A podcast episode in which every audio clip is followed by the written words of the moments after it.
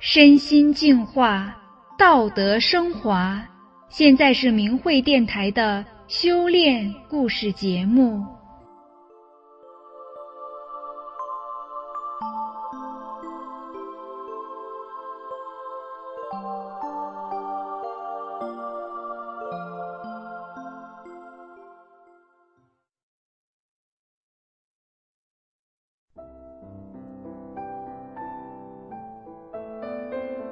听众朋友，如果有人曾经帮助过我们，我们会感谢他；如果有人一直对我们很好，我们会感激他。然而，让一个八十五岁的老人家感恩一辈子，到底是为了什么呢？让我们来听听他的故事。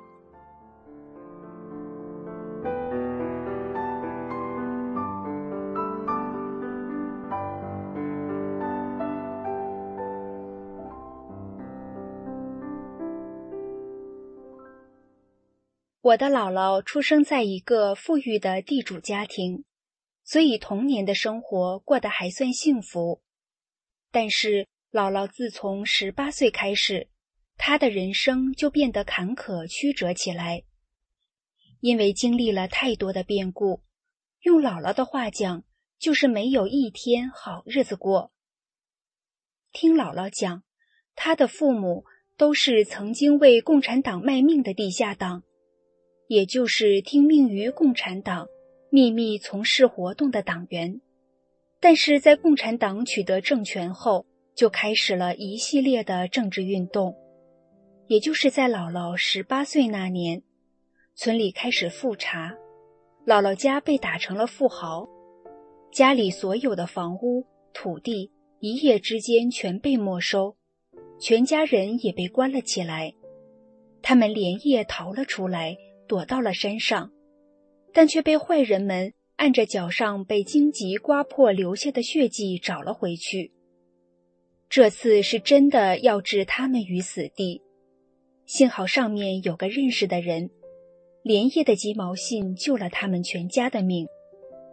从此，姥姥的父亲不许家里的任何人参加什么组织，说共产党卸磨杀驴、过河拆桥，不能听他的。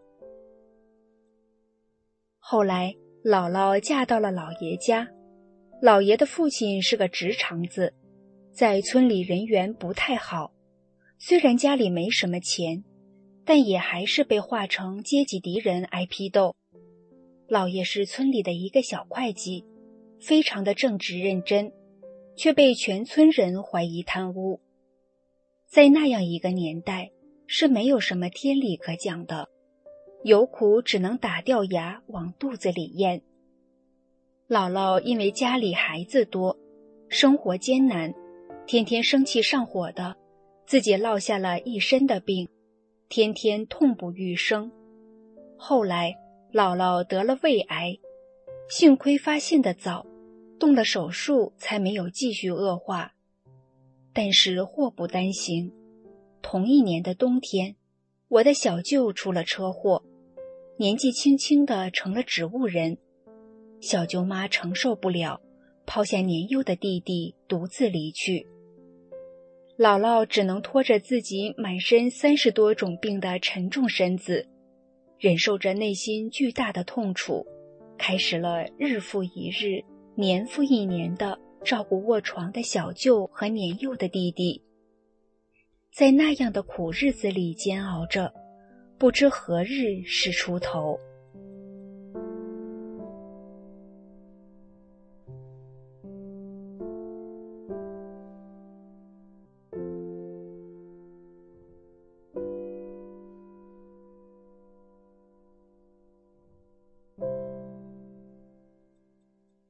一九九八年，那时的法轮功早已红传全中国，但是我们所在的小乡村。才开始听到消息，乡下人一般都很淳朴善良，但是生活却都不怎么宽裕，有病大多也都是能忍则忍，无法立即就医。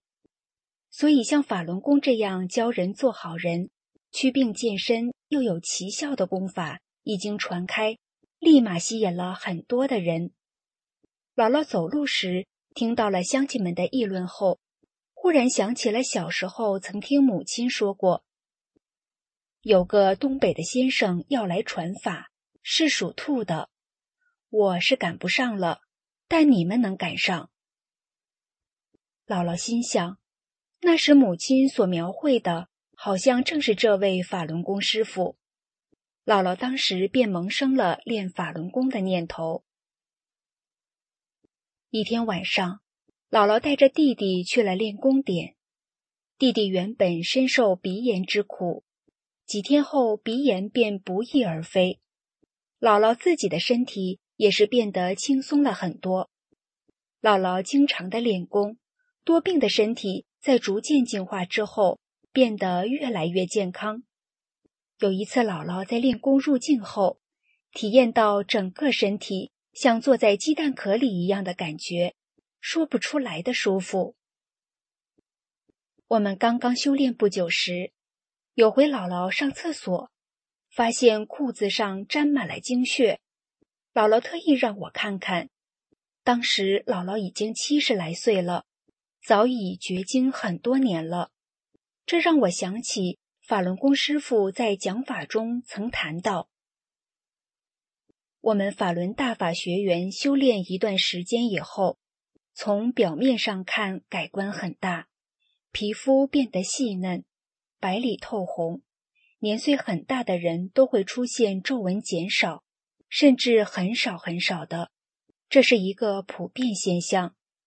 我这里不是讲的玄天玄地的，我们在座的许多老学员知道这一点，而且老年妇女还会来例假，因为性命双修功法需要精血之气来修你的命。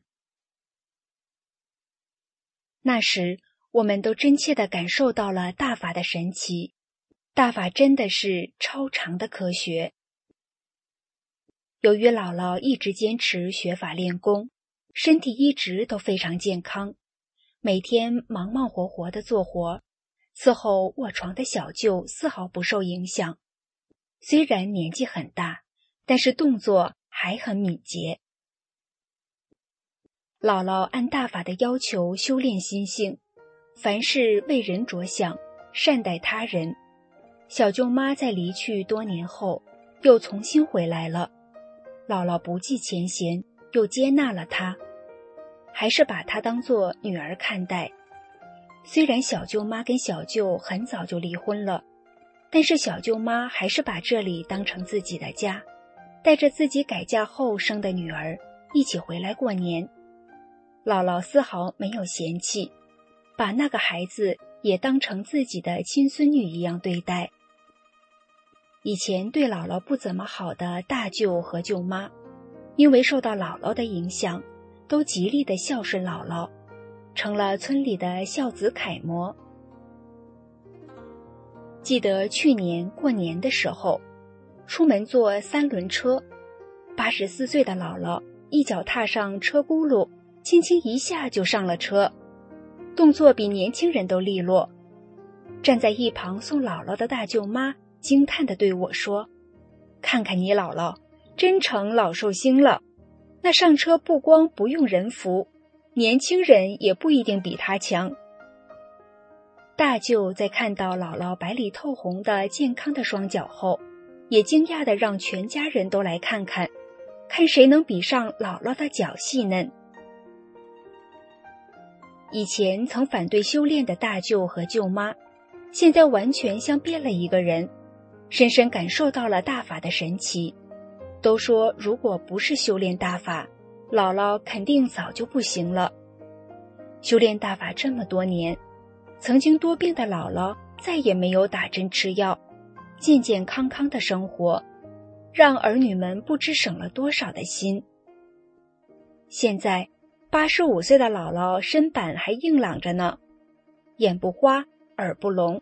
天天不光要操持着做三口之家的饭菜，还要常年伺候因车祸生活不能自理的小舅。偶尔还能去菜园帮姥爷种种菜。我每次往家里打电话时，都能听到他的爽朗满足的笑声。而姥姥也总是记得叮嘱我，千万别忘了大法。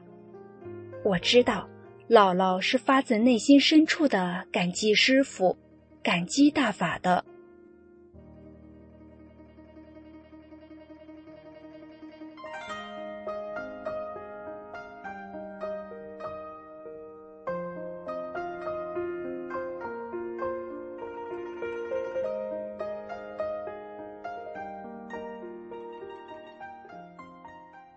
听众朋友，在经历着苦难的人们，若能遇到人生的大转机，那种感恩之情是毕生难忘、无以言表的。而故事中的主人公就是怀着这样的心情。虽然不一定每个人都会经历大的苦难，但人生总不会一直都顺遂。当您处在逆境时，如果有机会接触到红船世界的大法，您或许也可以体验到这位姥姥的喜悦与感恩。